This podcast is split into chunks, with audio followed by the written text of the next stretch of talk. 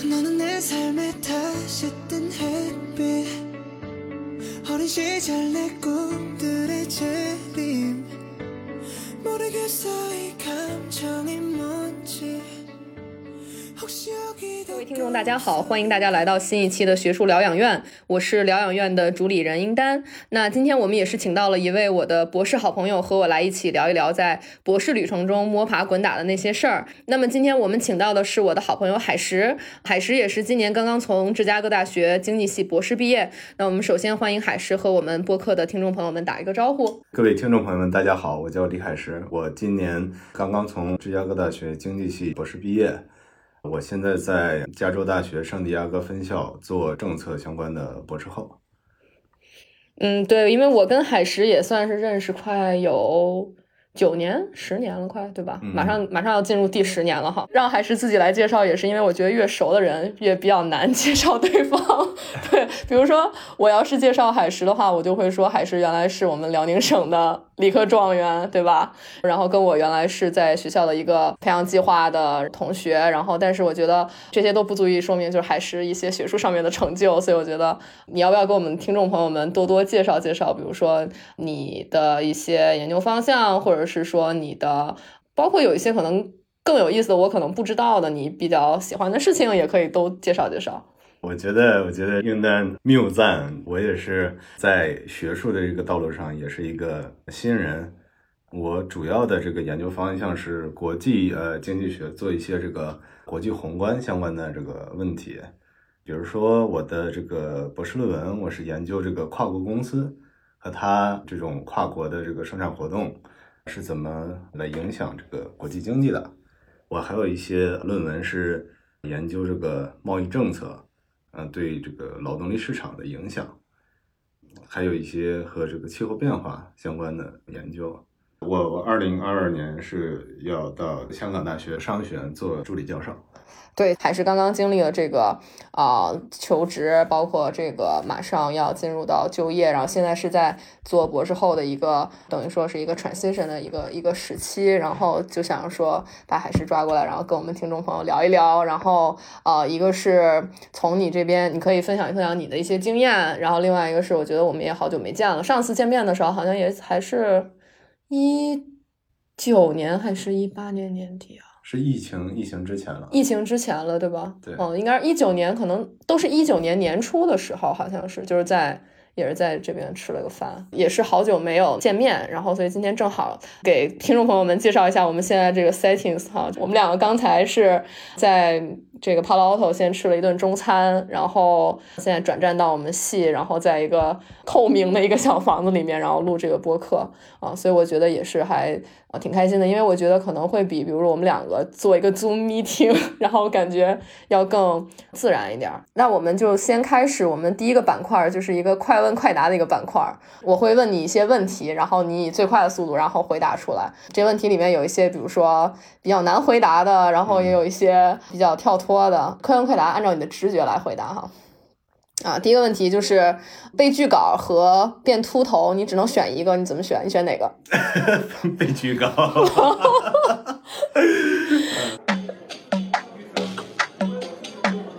因为我看你突然就是瘦下来很多嘛，然后有什么瘦身秘籍可以跟我们分享一下？呃，是因为我最近呃搬到了加州嘛，加州的这个气候条件非常好，所以可以做很多的户外运动，自然而然的就就就瘦下来了。那在芝加哥为什么不行呢？呃，芝加哥天气冷，这社会治安也不太好，哦所以、呃，更多的时间是待在待在房间里面。当然也有利于这个做做研究嘛，因为呃，可以可以把自己关在房间里面，对，思考一些学术上的问题。呃，那你这你你现在就是等于说是湾区和圣地亚哥两两两头跑，呃，对我最近是是这样的一个状态。嗯，大概是一个在湾区几天，在圣地亚哥几天？目前来讲的话，是一半一半吧。对对，你感觉就是因为我其实没有在圣地亚哥生活过嘛，你感觉那边跟北加州有什么生活上的区别？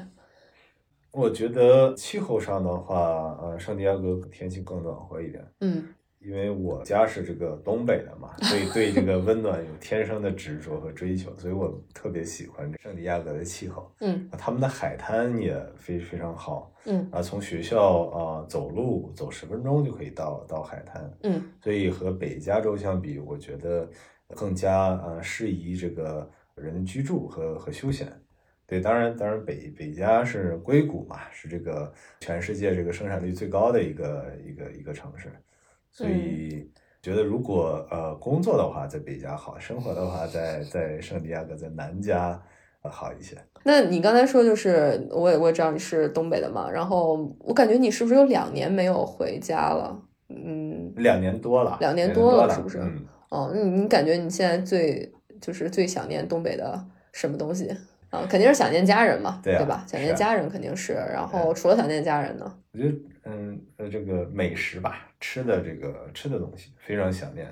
为为什么呢？嗯是因为、呃，东北它的那个食物是很有很有很有特色的，就是浓油赤酱，对这个这个调味调的呃非常好啊、就是用用这个通俗的话讲，就是口味比较重，对这个枯燥的呃博士生活是一个很很好的一个刺激。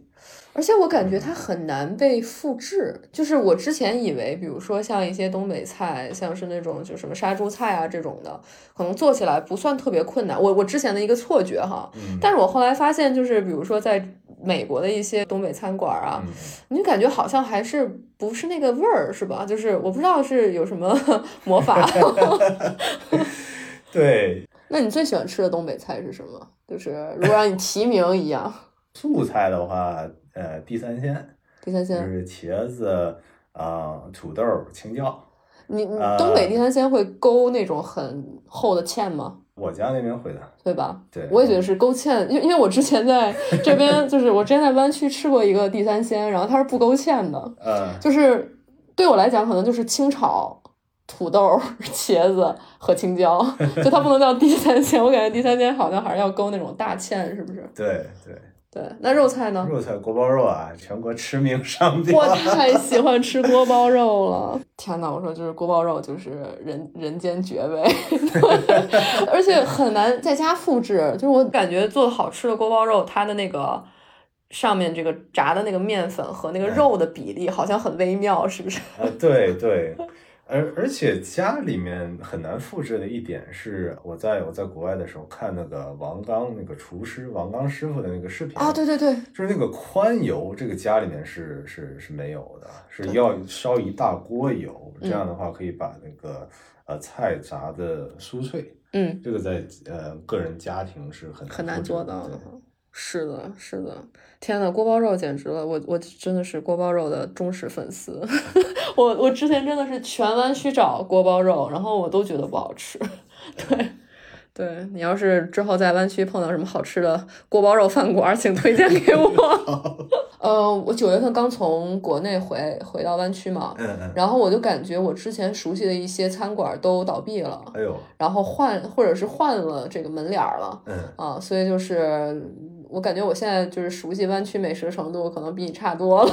原来我可以还跟你说，我说我可以带带你，现在我感觉真真的不行了。对你之之后要碰到什么好吃的东北菜，我们可以一起去。好好，对 对。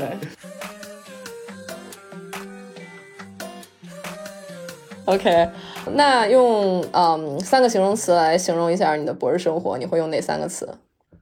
嗯，我觉得总结起来的话，就第一个就是有挑战性，第二个也是交了很多朋友，然后第三个是啊、这样的探索的这个研究活动，对我来讲是意义非常大的。嗯，那你刚才说到，就是说也结交了朋友，然后包括合作者嘛。嗯，呃，那如果让你挑选，嗯，比如说三个最重要的合作者品质，你会怎么说？就你最看重合作者的哪三个特质？嗯，我觉得呃，第一个是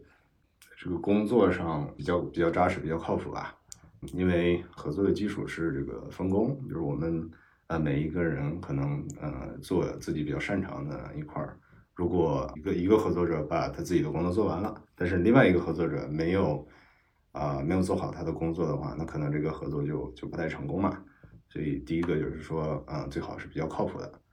嗯，第二个呢，可能是沟通上也是，如果能能更有技巧性，对合作也是有帮助的。因为可能可能不同的学科也也也也有不同，但是经济学上来讲，我们对经济学问题的认识也有很多不同，而且我们都想通过自己的这个学术研究或者学术发表，能把自己的经济学的这个想法更好的去传递给大众。所以在这个过程中，往往会有不同的这个观点的这样的一些冲突。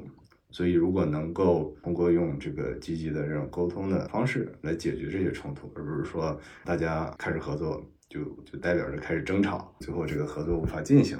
对，所以我觉得第二个是，呃，怎么能更好的去沟通？第三个呢，比较重要的一点是，是不是一个可以和我们更好相处的一个一个同事？就是这个人的这个个人品质上，我觉得如果能够更加轻松活泼一点，这个可能对这个合作也是。有有正面意义的，因为因为研究是很枯燥的嘛，大家都很辛苦，所以如果能够让我们这个合合作的过程就觉得轻松一点，那这个也是有好处的。我还想问你的是，你做研究的最大成就感是什么？呃，做研究的最大成就感的话，啊，我觉得这个和经济学的这个学科的特点是分不开的。经济学的话，最重要的一个特质，可能和其他的这个社会科学不太一样的地方是，经济学非常重视因果关系和因果推断。嗯，这个在实践中呢，是通过模型或者数据，通过一些外生性的经济变量来研究两个变量之间的因果关系。那么，为什么要重视这个因果推断呢？是因为最终我们可能会。通过这个研究形成一些具体的政策，来更好的去促进经济活动。那么，如果因果关系理解的不是很好，把一些简单的相关性认为是因果关系，那么可能制定出来的政策非但不能促进经济活动，而且可能会阻碍经济活动。所以，归根结底的话，我觉得最大的成就感呢，一个是可以做一些呃严格的和因果关系相关的这样的靠谱的研究。第二个呢，有可能通过自己的研究来影响政策，或者是让嗯更多的这个受众能够对经济活动、经济问题有更深刻的认识。好的，我觉得刚才这个通过一些比较有趣的一些话题，正好今天这个机会也比较好，我们可以就是面对面多多聊一下。嗯，我觉得不如先从你现在在忙的事情聊起。嗯，比如说你最近在做一些什么？因为我知道你刚刚到加州大学圣地亚哥分校做博士后嘛。对。你现在比如说在做的项目，或者是说这个中心，它是一个什么样的中心？呃，能不能给我们听众基本上先介绍一下？呃，对我现在呃工作的这个中心呢，是加州大学圣地亚哥分校政策学院下面的一个研究呃外交和贸易政策相关的这个中心。这个中心的主旨和我的这个研究兴趣是非常符合的啊！我也在这里面找到了很多志同道合的研究的伙伴和一些对我的研究进行非常具体、非常深刻指导的资深的教授。呃，我最近做的工作呢，其实很大程度上是改进现在的篇工作论文，也可以通过这个中心的这个政策研究报告来更好的去推广研究成果。那我这个这个工作论文具体讲的是什么样一个问题呢？呃，这个论文是呃研究气候变化和这个气候灾害对世界上其他国家的影响。比如说，如果一个地方发生了洪水，那么当地的一些居民和这个生产生活活动都会受到非常负面的影响。那我这个论文讲的是，不仅仅是当地的呃经济活动受到影响，那这个受到受到气象灾害影响的这个国家的主要的贸易伙伴。他们的经济活动也会受到相应的影响。我们采用的是经济学里面叫事件研究的这个方法。我们发现，一个国家如果发生了一个重大的这个气象灾害，那它的主要的贸易伙伴的啊股市的价值或者是这个股市的估值会受到负面的影响。而这个影响的程度呢，和这个气象灾害对本国的呃影响程度大概是一致的。那么我们怎么去判断主要的这个传播的机制是什么？就是一个国家的气象灾害是怎么来影响其他国家的呢？我们考虑的是不同的产业它受到的影响不同。我们发现什么呢？那些可以贸易的产业，就比如说这个工业或者是生产汽车的行业，或者是化学产品的这些行业，他们的股市、他们的股价会受到其他国家气象灾害。更加剧烈的影响，而那些不能贸易的行业呢，就比如说像医疗啊、保险啊这样的集中于本地的行业，他们就基本上不受到其他国家气象灾害的影响。我们知道，这个发展中国家，比如说像中国，或者是呃越南、呃印度，或者是一些更不发达的国家，他们是受到很多这个气象灾害、自然灾害的非常恶劣的影响的。但同时呢，他们在这个全球的这个产业链中，也扮演着非常重要的这个角色，因为在当今这个这个时代，由于这个信息技术和运输技术的这个发展，国家之间更加紧密的联系在一起。如果像是这些发展中国家，他们受到了自然灾害的负面影响，那么根据这个文章中的结论，那这些气象灾害也会传播到发达国家的股市上。对他们的股市也会造成负面的这个影响。那主要的这个传播的渠道呢，就是产业链受到负面的影响。那如果一个国家的主要贸易伙伴，它的这个它的这个供给和需求受到了自然灾害的这个破坏的话，那么本国的这个股市也会相应的反映出来。那么发达国家是否应该帮助这个发展中国家来建设更好的这个基础设施？来帮助他们对抗这些自然灾害呢？那么通过这个论文的这个结论呢，就是说啊是肯定的。那因为他们也会从帮助发展中国家对抗自然灾害中获取这个经济利益，所以嗯，这个全球呃合作对抗气呃气候变化，呃不仅仅是发达国家的一种道德上的一种责任，而且他们也会从中获得经济利益。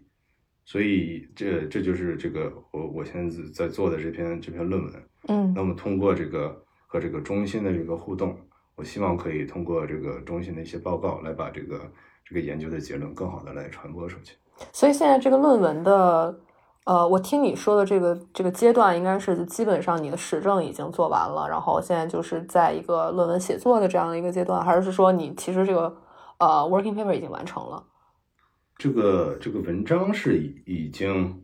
已经写完了，哦，呃，投了一个一个期刊，提出了一些修改建议。我和我的合作者在在修改这篇这篇论文。嗯，那我刚才听你说的这个，你用的这个数据，等于说是一个类似于嗯面板数据这样的吗？就是关于气象灾害，然后和这个股价变动的一个面板数据吗？对对，嗯是的，是的，是呃，全球过去呃五十年间呃全部的这个气象灾害，呃，我们用的是 NASA 和相关的这个研究机构共同开发的一个数据库，它包含了这个几乎全部的呃自然灾害，我们在其中选取了跟气候变化相关的这个灾害，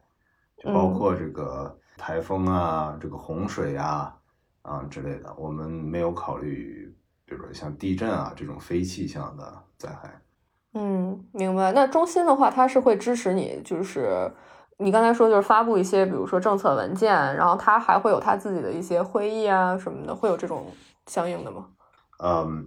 我们是希望可以参与到今年下半年的气候峰会中，把这个气候峰会作为一个契机，来发表一个中心讨论这个气候变化和这个贸易相关的问题的一个一个报告。哦，所以所以是我是被嗯邀请来写这个报告中的一章，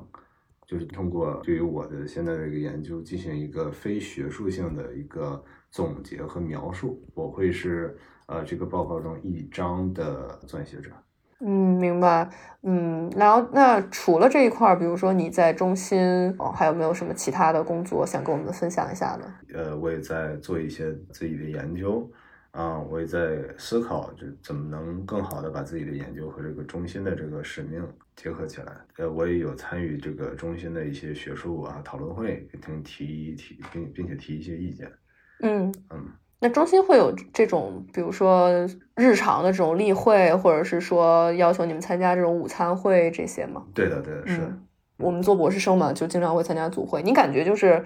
呃，做博士后参加和做博士生参加这种例会的话，会有什么感觉？对方的期待值的不同，或者是说你有没有什么心态上的一些变化？呃，我觉得呃，心态变化上，心心态的变化肯肯定肯定是有一些的，因为作为一个呃博士生的话，更多的考虑是如何尽快毕业啊，如何找到 如何找到呃工作，现实。对，所以在参与到这些呃学术讨论的时候，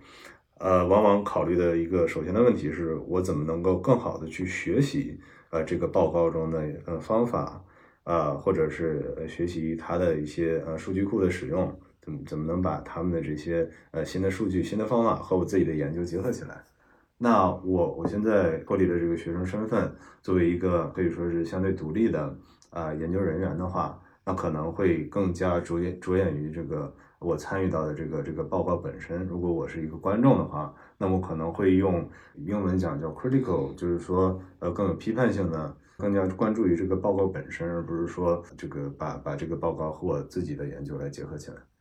嗯，那你们这种会议的话，就是呃就这种。呃，seminar 也好，或者是说这种例会的话，就是是一个什么样的模式呢？比如说是很多个教授，然后一些博士后，然后一些博士生这种模式吗？嗯，对对，一般是邀请其他这个院校或者是我们本校的这个嗯学者来做一个报告。这个报告一般是一个小时或或一个半小时，然后我们系的呃教授啊、博士后啊、博士生啊都会来听这个。报告，然后呃呃中途会提问。哦，就等于说相对相当于一个比较大的一个就是 seminar 了，就不是那种，呃我我之前以为是那种，比如说中我们这边有时候中心会有那种，呃，也是相当于有点像午餐会或者晚餐会，然后但是更多是比如说大家在一个长桌里面，可能不会超过二十个人这样的。人也不会很多。哦，明白。对，因为呃嗯，因为其实这个。嗯，研究嘛，到到这个这个阶段，肯定是要钻的比较细，钻的比较精的。那么可能一个题目，嗯啊，当然最好是一个题目大家都感兴趣，但是这基本是不可能的。所以呃，往往是啊，对这个题目感兴趣的这个研究人员会来会来听。那么大概一个报告，呃，听众的话大概十个到二十个人这样。明白。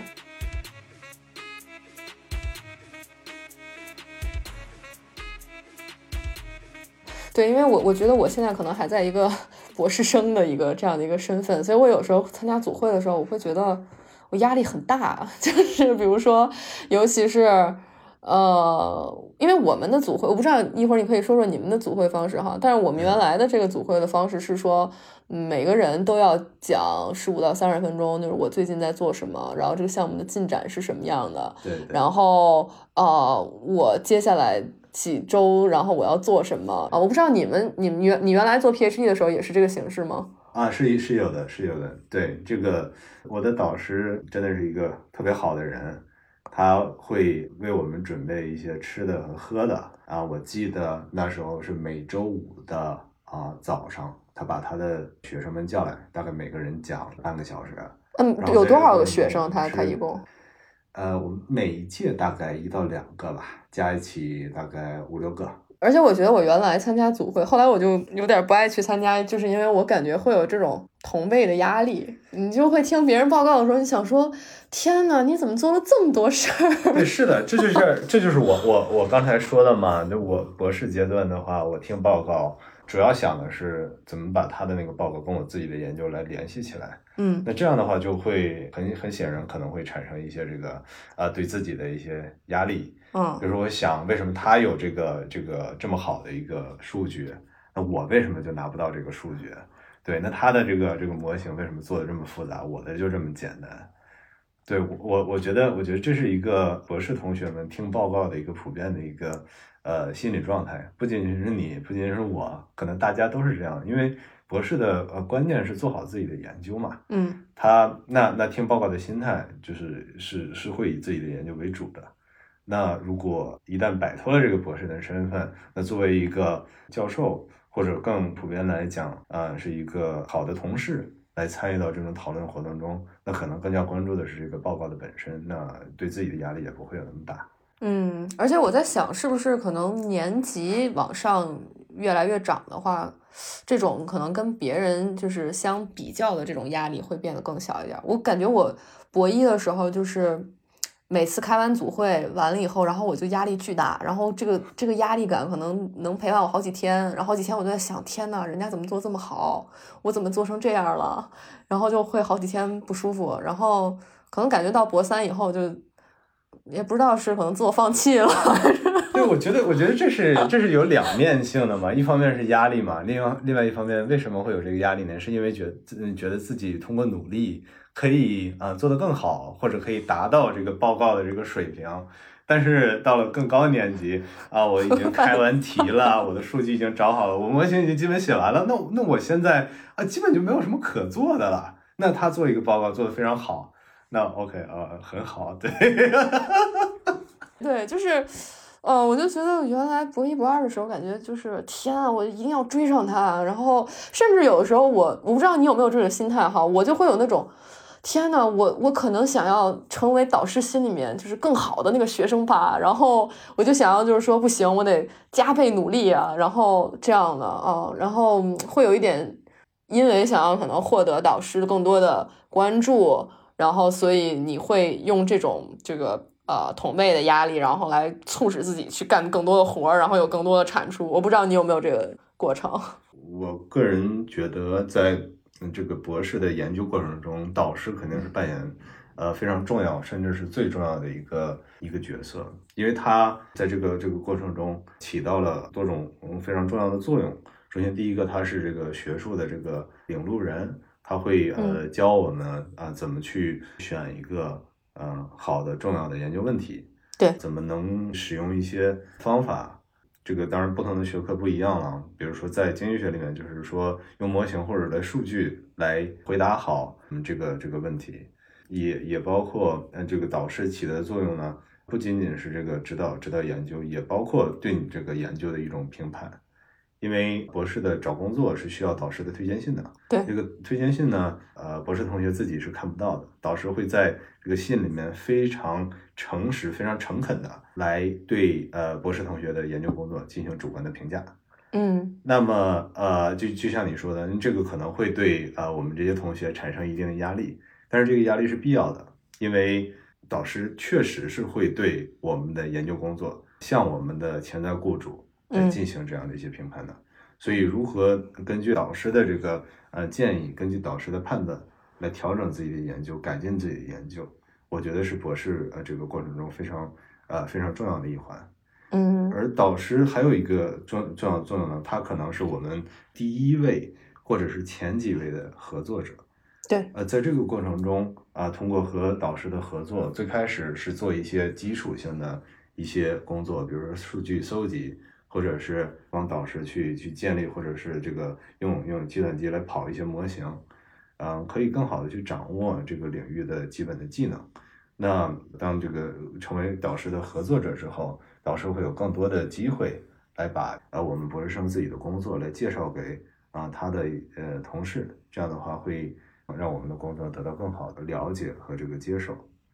对，所以所以呃，归根结底的话，导师在博士博士的这个学习或者是研究过程中是扮演极其重要甚至最重要的角色的。所以呃，根据导师的评判呃，这个感到感到压力，我觉得是非常非常正确，也是非常重要的一个动力，来更好的去改进自己的研究。嗯嗯，没错。那你跟你你的导师之间，比如说，你觉得你的导师对你的指导是一个什么方式的？因为你。不同的导师可能他的指导的这个我们说叫指导的 style，对吧？对。然后有的可能是比较严格，然后或者是说有的是比较的呃，我们叫 hands on，嗯，对吧？然后有的可能比较佛一点，或者是说比较散养一点的，对。啊，然后我不知道你你的导师对你是一个什么样的 style？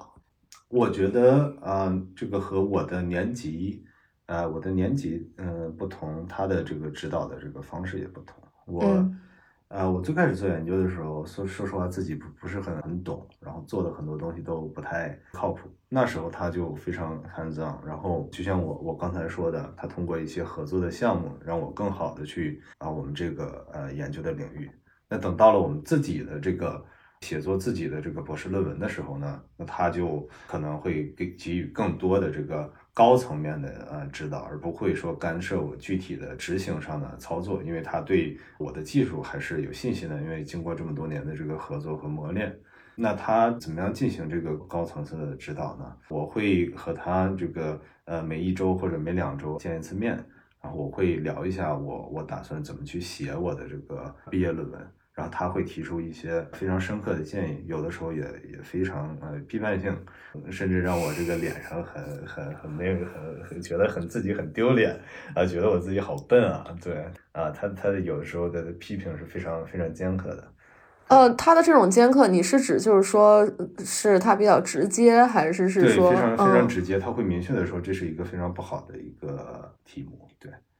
呃，哇这样的话，这样的话我，呃，我觉得是一个好事情。这样的话，我可以呃及时的调整。当然，这个对我的打击有的时候也蛮大的，因为我我做了做了一两周，甚至做了一个月，然后有一些初步的结果，然后给他一看说啊这个不好，然后我就对这个这个打击是蛮大的。就像我我我说过的，这个导师对这个呃这个博士同学研究的一个评判是博士训练的非常重要的组成组成部分，所以我我也能够就呃怎么建设性的、积极的去去接受他的这些啊、批评，然后及时调整我的我的题目。对，但但我觉得有一点就是很难的是，因为因为我导师也是嗯比较直接的，然后我觉得我可能也是花了一些时间才搞清楚一个事情，就是呃他的这个直接，或者是说他对于我的研究上面的一些指导。并不是说他在批评我自己，就是并不是说他觉得我这个人不够聪明，就是我我觉得我花了一段时间去调整这个心态，因为我感觉一开始，比如说他说这个东西不够好的时候，嗯我第一个直觉就是他会不会觉得我不够聪明，嗯然后他会不会觉得我的的训练不够好，然后我是不是要完了这种的？对，我不知道你你是怎么样，就是嗯你刚才说就是用一些比较好的方法，积极的去消化这个事情，就我不知道你是怎么样调整的。我觉得是呃呃呃，听听的批评听多了，这个 耐受性会会会增长。因为我我可以理解嘛，就是能能念到啊、呃博士的同学，那肯定从小都是非常优秀的，在啊、各方面的考试啊、测试啊都是啊、做的做的非常好的，这样才能一路啊、读到呃读到博士。从小有可能没有听过很多的这个这个批评，那等真的到了一个博士项目，你的导师在这个领域深耕多年，这个知识呃知识水平和对问题的这个认识啊，比我们自己都啊深刻好多。那他劈头盖脸的批评我，我我们我们我觉得。哎呀，这个刚刚刚开始，呃，刚开始和和他这个建立这个这个呃这个导师和学生的关系的时候，确实我自己也有的时候也也受也受不了，我觉得打击蛮大的。但是时间长了，我觉得就好了，你就可以理解嘛，因为人家这是呃专家，我这个是对不对？我这刚刚入门，所以就就听着呗。这个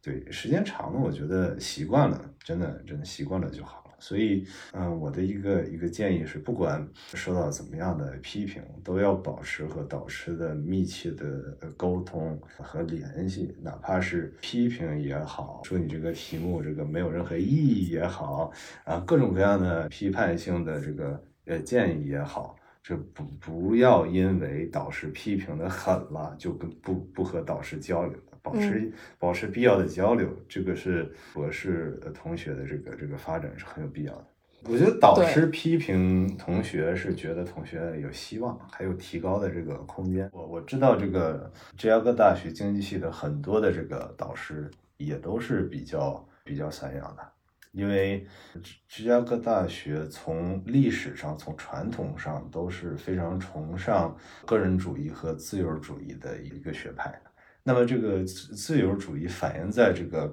导师对学生的指导上，那可能真就是不是很具体的这个指导，这是芝加哥大学的一个一个一个传统。嗯那对我来讲的话，因为我从很早以前都就就已经了解过，就是说芝加哥大学的文化啊是这个样子的。那么可能我在入学的时候，呃，或者在博士的前几年，就有意识的去寻找一些能够给予我更具体指导的一些一些一些教授。来做我的这个指导教师，而那些更传统的芝加哥学派的教授呢，他们呃虽然指导没有没有很具体，但是他们都是呃非常聪明，也都是嗯呃见过很多的过去几十年的社会经济变动的，就非常有经验的这个老师，我会和他们去呃去交流自己的研究的观点，嗯呃，对，就是把他们的意见作为一个参考。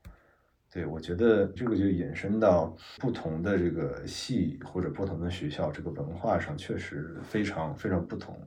所以我觉得，作为一个外国来的同学，如果能够嗯尽早的去了解这个系的特点或者不同导师的特点，然后针呃有针对性的去寻找导师也好，或者是为自己建立一个更加全面的这个这个博士的培养方案也好，我觉得是有帮助的。嗯，对，因为我觉得这可能也跟学生自己的需求也有关系。就比如说，我是需要一个非常明确指令的一个导师，或者他要给特别明确的指导。但我也有同学，他们是喜欢，就是说导师比较散养，然后这样他们的这个发挥的自由度会更大。对，然后我觉得确实是要早点就是做这个规划，然后了解自己学院到底就是这些老师是什么什么风格的。对对是的。对，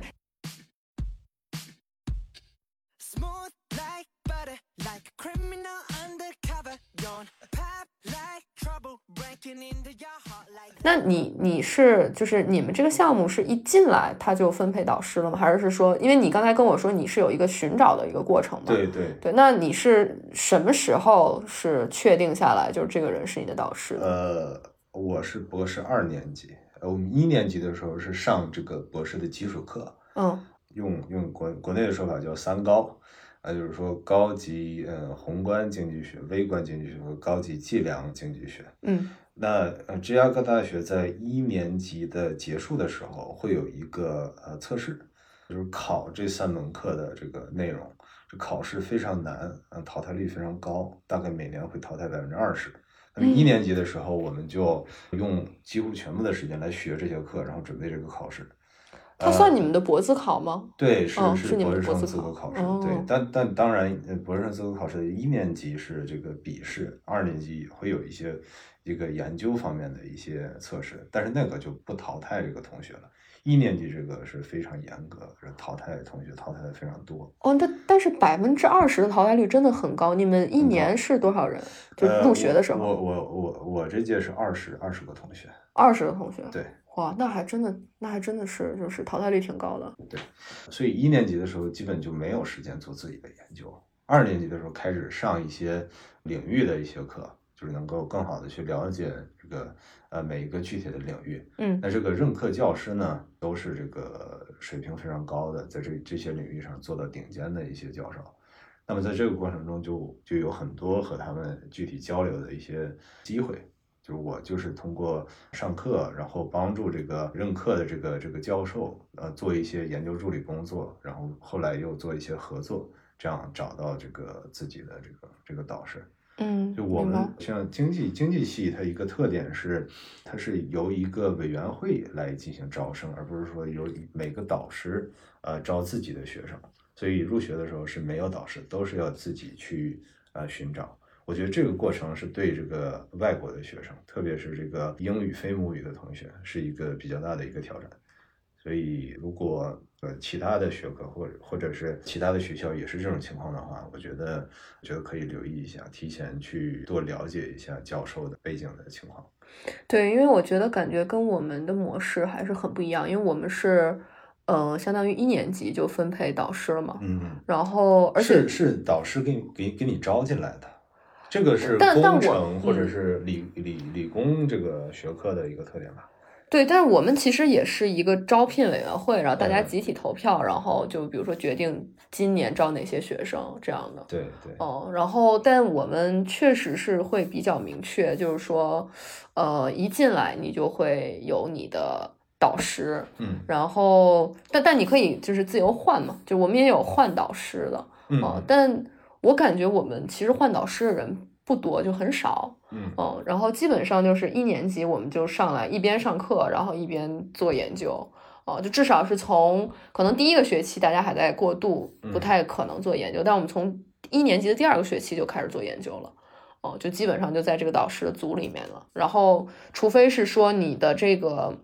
研究兴趣特别不一致了，或者你要大换你的这个研究领域，那你可能会换导师。否则，我们基本上不太会换导师。然后，如果是说想要跟谁合作，就但但我们也比较呃轻松，就是说你想跟谁合作，也不一定非得跟。你的导师合作，我不知道你们这边是不是合作也是比较的自由的。对，是的，是的，对吧？合作合作是是比较自由的。但是我觉得经济学，我我看到的也有很多是这种我们叫做独作的这种文章，会有很多，是吧？尤其是我感觉是在教职这个阶段，可能大家是不是就会注重发一些独作的文章？你感觉？对，毕业论文一般都是自己一个人写的。哦，对，如果是合作的话，很难去评判。博士生在这个过程中的贡献是什么样的？当然，不同的领域也也有所不同。当然，我个人来讲的话，我更喜欢可以合作，因为自己一个人在小房间里面去写一一个几十页、一百页的论文，嗯，又要做数据，又要做模型，还要把图表画的好看。我觉得这个是一个非常有挑战性的事情，而且非常枯燥。如果可以有一个合作者和我一起讨论。或者几个合作者，大家做好分工，我觉得可以让我做研究的过程中心情更好一点。对，但但我们我的这个系就经济系啊，这个博士论文一般是推荐是独立作者的。哦，我们也是，对我们也是。对，那你的合作者里面，就除了比如说你的导师，嗯呃，然后你们院的老师，然后有没有其他的一些就是合作者？呃，我目前主要的这个合作者是呃，我系里面的老师和我的和我的同学。嗯，对，但是但是我我我想说的是，我我这篇呃研究这个气候变化和贸易的这个这个文章，我是和这个国际货币货币基金组织的经济学家冯孝晨合作的。他是特别犀利，非常有这个政策的这个洞见的这个经济学家，这和他的日常工作是是分不开的，因为他是在国际货币基金组织是处于更好的去促进全球的增长和稳定的一个前沿的这样的一个工作，他更好的来接触这个政策和这个最近的呃一些政策的热点问题，比如说气候变化，这个就是他首先提出来的，能不能研究一下？呃，这个气候变化和贸易有没有什么相关的这个研究问题可以一起做一下？这样的话，它可以发挥它在气候变化和这个金融稳定相关的特长，我也可以发挥我在这个国际经济方面的呃特长。我觉得这是一个非常好的一个合作的一个方式。我也从这个合作中学到了很多东西，因为同学和我的导师这个跟我的背景也都是差不多的。嗯，就是他说他说上半句，我能想出来下半句。对，但是如果是啊，像其他的这个院校或者其他的机构啊这样的合作者，那可能对我们的交流可能会呃让我个人能学到更多的这个新的这个和我的呃自己的领域不同的一些知识。嗯，我特别同意这个，因为我觉得像我现在找合作者也是，我可能会在意的一个点就是互补。我觉得他还是首先要有一些我做不到的一些东西。就比如说，他可能写的比我好，那可能他主要来负责写作这一块的东西。对，但是但是我觉得可能播客的听众也会好奇，就像这种跨机构的这种呃合作者是怎么找到的啊？能不能给我们介绍一下？哦，我我是这样，我在这个呃这个具体的，我在二零一九年底的时候申请了这个国际货币组基金组织的实习。嗯，然后非常幸运，我被选入了这个这个项目。就为什么会有这个实习的岗位呢？呃，是因为这个冯经济学家冯冯孝晨，他当时是在做呃，在研究气候变化对金融稳定的呃影响。他在呃国际货币基金组织呃写了一个报告，啊，主要的题目就是说这个气候灾害是怎么影响本国的这个金融稳定的。嗯，他当时就是想。啊，说我们这个报告已经嗯比较好的来讨论了，说对本国的影响，那么对其他国家是不是也会有影响呢？那因为他呃他是呃以以一个金融的背景来研究这个问题，可能对国际经济学方面不太了解，嗯，那么他就会呃在网站上就开设了这样的一个岗位，就是招这个做这个国际经济学方面的，这样就一下子把我招过去了。我觉得我我是从这个经历中学到了很多。呃很多事情的，特别是当时啊、也是在闹着新冠嘛，闹疫情嘛，他那时候也给了我很大的这个鼓励和和帮助。对，因为因为就当时作为一个博士生，然后疫情非常严重，美国这个控制的也也很不好。对我那时候就觉得啊、自己这个工作就几乎找不到了，就特别惨。嗯对，但他跟当时跟他合作，他给了我很大的鼓励和帮助，也有很很多非常好的具体的建议，也让我从从这个情绪上和积心情上能够更好的调整，来应对这个疫情的这个影响。嗯嗯嗯，明白。那正好聊到这个疫情和找工作这个事情哈，就是你什么时候就是决定上市场的？你是一九年的年底决定上市场的？其实这个不是说我个人的决定，嗯这是系里面帮我们决定的。当然，不同的这个系或者不同的学校是是不同的。什么叫系里面帮你们决定？就啊，是像我我的嗯系的话，我的这个博士的津贴只有六年。哦，明白。嗯，对，因为因为这个它是一个一个政策，是需要我们去同意，它才会给我们第六年的这个经费的。就是说，只要我拿了六年的经费，我就必须要第六年毕业。哦，但是所以，嗯，对，所以有有了这样的一个预期的话，那可能就会呃比较早的来开展自己的研研究工作。因为如果到时候毕不了业的话，那后果是非常严重的。对，但是嗯，不会因为比如说因为疫情一来，然后我就知道这个学术的就业市场的形势不太好，系里面嗯没有什么变通，或者是说就还是让你们都上市场了。呃，对我我的戏里是没有这样的一些变通的，但嗯是但是我也听说过其他的院系是有啊这样的这样的变通的，这样的很多这个同学就延了一年来、嗯。来毕业，对这样的情况我也我也听说过的，但是就像我说的这个这个不同的戏呃他们的这个文化历史传统它是不一样的。所以嗯我觉得也是可以理解这样政策上的不同的。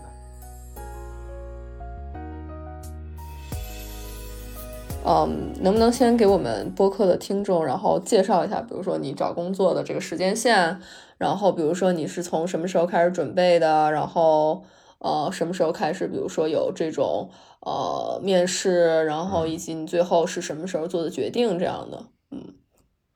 对我的我的博士的论文是很早就开始呃准备的，嗯。这个数据的收集呃是我博士呃三年级四年级大概是一八一九年左右啊、呃做完的，嗯。然后分析呢是我用了一年左右的时间，所以大概到二零二零年的呃夏天的话，我是写出了一个论文初稿。嗯。然后我拿论文的这个这个初稿，我要邀请这个这个我的导师们和系里面的其他其他教授给了我很多很好的建议，那我就会把他们的建议都囊括在我最终的这个论文的稿件中。那大概是二零二零年的九月份或者十月份，这样的话我就基本就确定这个这个论文最终的一个呃可以说是形态了。嗯那么在这个呃基础上，就像我我之前说的，我的导师对我的这个毕业论文是相对相对这个高层面的一个指导，他没有进行具体技术上的一些指导。嗯那他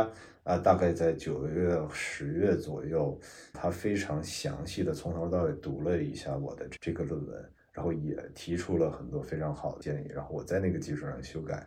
那么最终的话是要到二零二零年的十月底或者十一月，这样我就确定下来这个论文了。就是如果如果现在回想起来的话，其实我觉得我可能做得更好的一个地方呢，是能够更早的把导师的这些最重要的一些呃修改意见给给囊囊括进来。但那时候他自己的研究也受到了疫情的这个影响，自己也蛮忙的，对。嗯然后我这边看他这么忙，我也不太好，觉得说去打扰他或者或者怎么样，所以等到九月份的时候才把他的这个意见给囊括进来。我觉得这个就比较晚。对，如果如果能够更好的做，更早的来做这个事情的话，可能会更好一些。那么这是研究上，然后，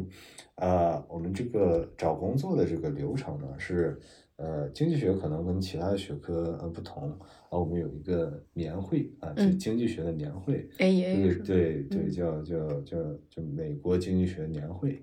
呃，当然现在也有其他地区的，像欧洲现在也在办他们自己的年会，这个亚洲也在办亚洲自己的年会，特别是最近这个疫情对这个区域化的这个市场可能是一个更大的一个推动。嗯在年会之前呢，我们要向各个学校来交我们的这个申请材料。啊哦，是在这个年会之前交。对材料是要在这个年会之前交的。哦，对，那个大大概是十月底和十一月份，大概就是二零二零年的现在这个时候。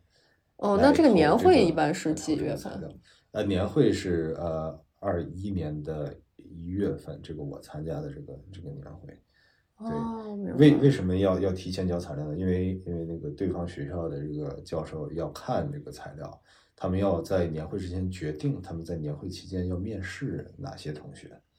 哦，所以其实你们的这个年会的很重要的一个部分，就是它是一个面试的一个场所。是的，这就是为什么说年会是一个很好的一个一个机会呢？因为呃，因为学生和这个学校们都在，呃就业市场的这个供给和需求方都在，嗯。所以啊、有更多的来见面的这个机会。我今年的比较负面的一个因素呢，就是因为疫情嘛，所以这个面试都变成了线上，嗯。然后到到对方学校做报告，也都变成了线线上的这个活动，呃，可能会减少了很多当面的这个亲切交流的这样的一些机会，我觉得对这个年轻学者是不利的。哦，我我因为我觉得这个还挺，就是跟我们学科，包括呃，可能我了解到的，就是其他一些学科，感觉区别还是挺大的。因为我们一个是年会的时间，我们是在五月底，嗯，所以就是会先在年会上，比如说做报告，然后让大家知道你，然后年底去投工作。嗯，啊、然后但是我现在就觉得你们这个年会等于说是一个非常重要的一个面试的场所。啊，是的，是的。哦，呃明白。经济学可能啊、对这种平台的效率有很大的一个推崇。所以他的，所以他的沟通就等于说是，如果对方学校觉得你这个人 OK，然后你嗯是 short list，、那他就会给你发邮件说你来这个年会，然后我们来面试试。对哦，那这个是大概是一月份，我的情况就是二零二一年的一月份。然后在这个面试结束之后，如果啊、学校觉得这个这个这个学生很好的话，那会之后邀请这个学生到对方的学校做报告。那我我我的我这正好赶上疫情嘛，所以我也没有去任何一个学校去啊、去他们的学校做报告，我也都是在在线上做的做的这个报告。嗯，你都去了哪些学校做报告？能能说吗？呃，可以可以说呀，嗯就是我我其实主要的是一些亚洲的一个一些一些学校，包括这个呃香港啊，这个新加坡，还有一些大陆的呃学校。对美国的话，嗯，这个我的这个领域，呃，在我这届就基本是不不招助理教授的职位的，嗯，呃，你感觉疫情影响也挺大的。对，我觉得是受疫情的很大的影响，而且线上的这个面试和这个呃做报告是有很大的这个不确定性的，因为呃，我觉得是可以理解的。如果我是一个呃学校这一方，那我想招一个好的同事、好的合作者，那我很难通过这个线上的这样的互动来真正了解这个候选人的这个品质。所以，呃，他们他们的想法往往就是再等一年，我把这个我等疫情过去，那我再邀请候选人来我的学校，我再进行当面的考察。对，我相信这是他们的一个一个想法。当然，嗯疫情造成的学校的经费紧张也是一个非常重要的呃因素。美美国，我的啊，我做报告的也有一些就是机构，像呃国际货币基金组织或者一些这个咨询公司，嗯，明白这样的。一些一些报告。对，呃，做报告的时间呢，大概是二零二一年的二月份到三月份。之后啊、当然也到了说挑选 offer，或者说确定自己到底去哪里的这样的一个一个阶段。对，因为我的，因为我这个美国这边是没有学校的这个助理教授的这个 offer 的，所以嗯我可能更多的就会考虑亚洲的这个工作的机会。那你最后为什么选择了就是在港大商学院的这个项目？对，因为因为呃，港港大是在啊，在我有有 offer 的这几个学校里面，我觉得是在我研究的这个国际经济学的领域是相对是最强的。嗯港大呢是一个传统的一个名校，也是一个强项。呃，经济学领域在近年来啊发展特别快，特别是我的我做做研究的这个国际经济学的啊领域，他们最近从这个约翰霍普金斯，从嗯这个新加坡国立都都都招募了资深的教授来加入，而且都是我这个领域。在此基础上呢，我我目前了解到的情况是，呃，他们到了我这届的助理教授之后呢，也是在更加积极的去招一些呃资深教授。我嗯听说最近是从这个多伦多大学也招聘了呃一位啊、做我这个领域的资深教授，所以我觉得是一个非常好的一个研究环境、研究氛围。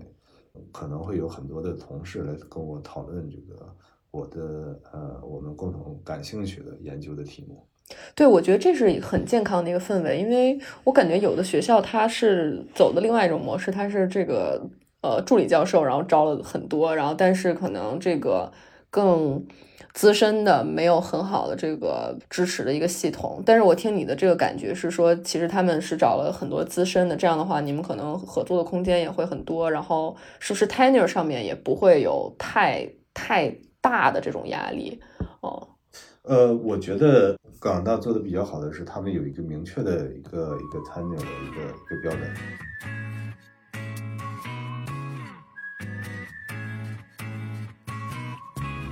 好呀，那因为我们的播客可能也会有一些就是还没有读博士，或者是说还在考虑从事学术研究的一些同学在听嘛。嗯，如果让你给这些同学一些建议，你会给一些什么样的建议？就比如说关于大家怎么样，你可以说的更广泛一点，比如说，嗯，怎么样选择这个学术道路为你的人生置业也好，嗯或者是说要做什么样的准备也好，我觉得都可以。就看看，比如说你想给大家什么样的建议。是的，我觉得第一点是更加广泛的去获取这个信息。嗯，信息有各种各种方面嘛，比如说博士的生活是什么样一种状况，博士毕业之后可能有哪些的这个就业的方向，嗯，和这个在念博士的过程中，如何更好的去和导师和同学呃做学术上的交流和讨论。啊，这样的信息对很多呃，可能家里面不是做学术研究的的同学们，是一些完全新鲜的知识。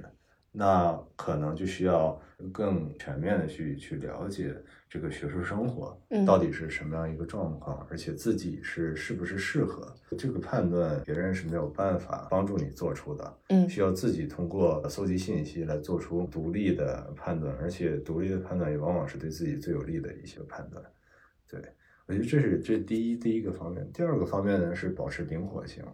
因为博士的这个过程呢是一个非常漫长，也是很有挑战性的，可能会有这个研究方面的挑战，嗯。也会有最近啊几年遇到过的这种宏观的形势，比如说疫情啊，或者是所在国的政策的一些啊冲击啊和挑战，而且这些挑战呢，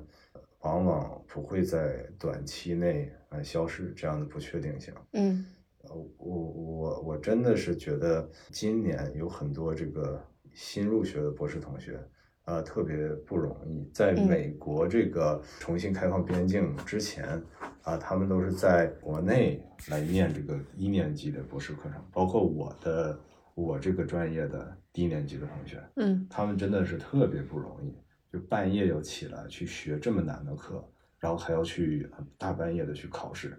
这个特别特别辛苦，我也真觉得挺不容易的。真的，所以在这个过程中面临这么多的挑战，保持灵活性就非常重要了。一个是自己主观上心态要要好，要积极，不要说遇到一些困难就就感觉很难受，这个对于长期的发展是有帮助的，因为、嗯呃学术研究是非常漫长的一个一个历程。是，而且在念博士的过程中，也要保持自己客观上的灵活性，比如说可以去更加广泛的了解啊就业相关的机会，因为博士同学呢学到的不仅仅是这个知识、专业相关的知识，更重要的是一种方法论。如何去做研究？如何发现一个新的重要的问题？如何用技术来解决这个问题？那么这种方法论不仅仅在做教职方面是有帮助的，而且在工业界、在业界也是可能是会有广泛的应用的。嗯所以，博士的同学在学习和研究的过程中，一定要保持对外界环境，特别是就业机会的这个敏感性，保持灵活性。如果在主观和客观各种方面的挑战下，觉得可能呃，比如说找到一个教职难度非常大，或者让自己心里非常难受的话，那嗯何尝不考虑一下教职以外的，比如说业界、工业界的相关的工作机会？嗯嗯嗯，我觉得这点特别好，因为其实并不是说你读博士你就一定是一个线性向学界冲刺的这么一个过程。其实中间就是你也有可以有不同的这个职业选择，比如说像是刚才还是提到的，像这个国际货币基金组织啊，然后包括可能现在有一些科技公司，他们也是招一些应届的 PhD 呃同学，所以也是就是这个灵活性真的是很重要，尤其是在现在这个整个这个大环境下面。是的，是的，我觉得不管怎么样，觉得道路是曲折，但是未来一定是一定一定是光明的。这个希望我们大家都对这个未来充满信心。